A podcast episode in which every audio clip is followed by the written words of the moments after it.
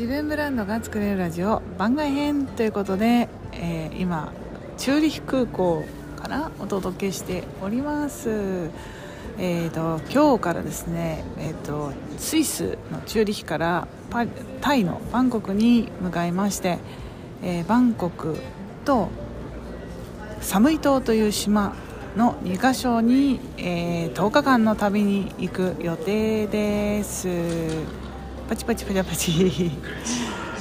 まあ年末年始ねちょっと体調崩してしまったということもあってちょっとごめんなさいねアナウンスがうるさいんですけれども。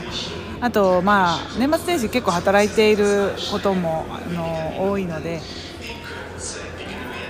やっと私の年末年始クリスマス休暇が取れたという感じでですね1ヶ月遅れの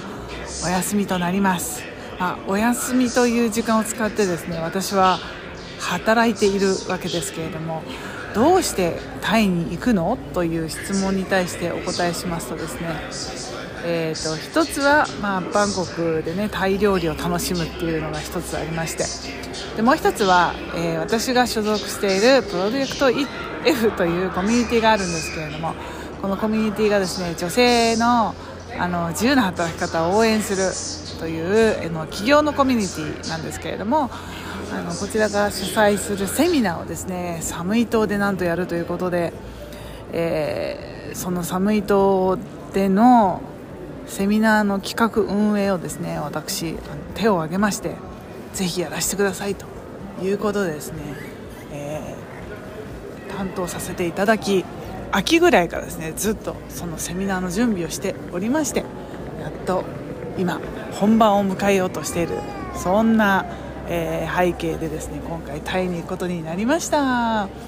でですね、えっと、出張ではあるんですけどもちろん夫さんも連れていくということですね。あの応援してもらうためには私はあの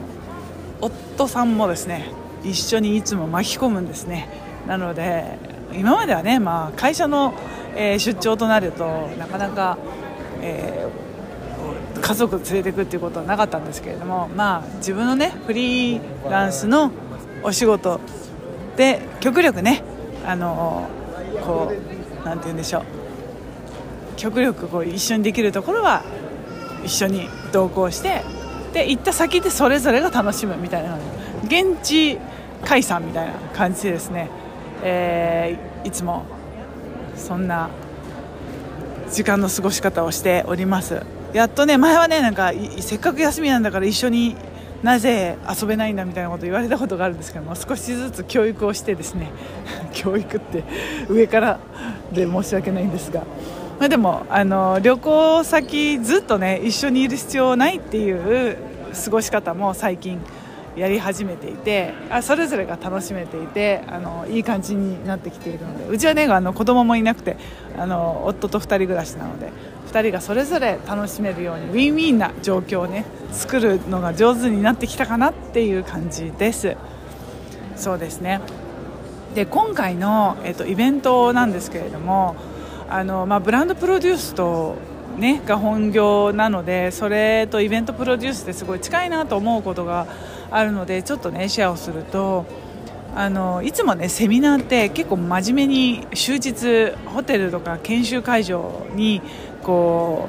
う入り込んでこうガチのこう勉強会をする企業塾なわけなんですけれども今回はねテーマがワーカーズプレイということで、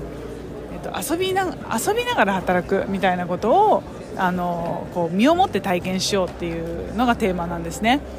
なのでなんかこうそのキーワードが降りてきた時に何て言うんですかね、うん、ガチのセミナースタイルでねあの勉強するっていうスタイルではなくもっとなんかこう遊びながらもっとこう自由に動きながら、えー、そしてねせっかく島に行くのでこう風を感じて海を感じてっていうところをやりながらでも今まで自分が経験したことのない体験したことのない、えー、ことをこう感じていただくみたいなことを、ね、環境としてこうずっと考えていたんですね。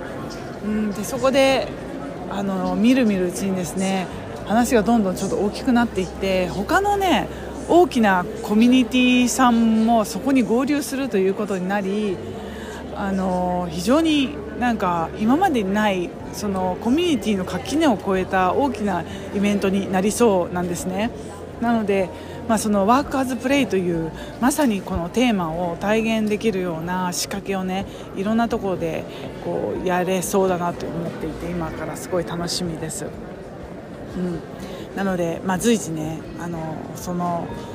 状況をこの音声でお伝えできたらなというふうに思っております。やっぱりねあの何でもパーティーとかイベントももちろんそうですし何かやろうと思った時にこう吸引力のあるキーワード